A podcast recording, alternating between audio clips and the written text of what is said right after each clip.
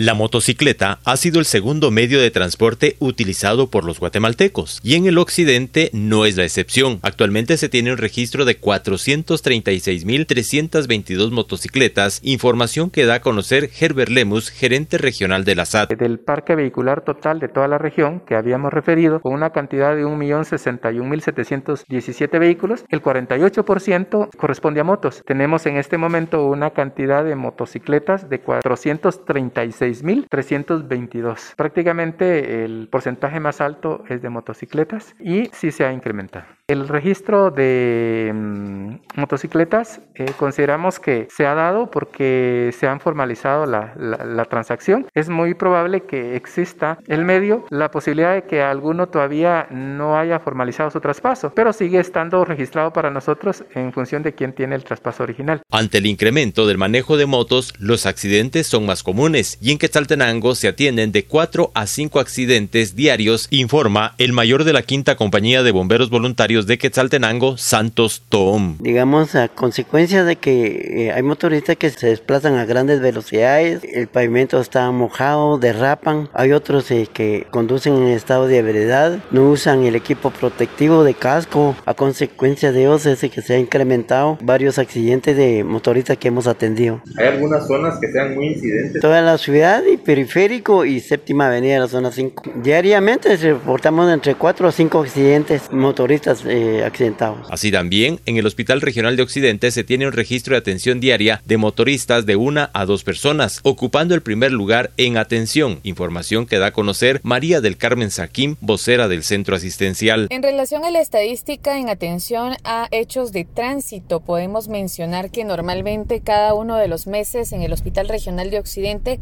se da una atención entre uno a dos motoristas por día. Relacionado pues a este tema se ha visto el aumento de accidentes de tránsito en los últimos días y en este caso pues enmarcando que sobre todo nuestro primer lugar en accidentes son personas en motocicletas y en su mayoría en algún momento pues en estos percances se encuentran en una situación de estado alcohólico. Sin embargo pues también otras porque conducen a excesiva velocidad pues el Hospital Regional de Occidente hace un llamado a la población ya que sí estos hechos de tránsito se han manifestado en las últimas semanas y en su mayoría por personas que han ingerido bebidas alcohólicas. Es necesario que se tome conciencia de esta situación para evitar que estos hechos puedan ir en aumento en la atención de hechos en emergencia del HRO. Desde Emisoras Unidas Quetzaltenango informa Wilber Coyoy, primera en noticias, primera en deportes.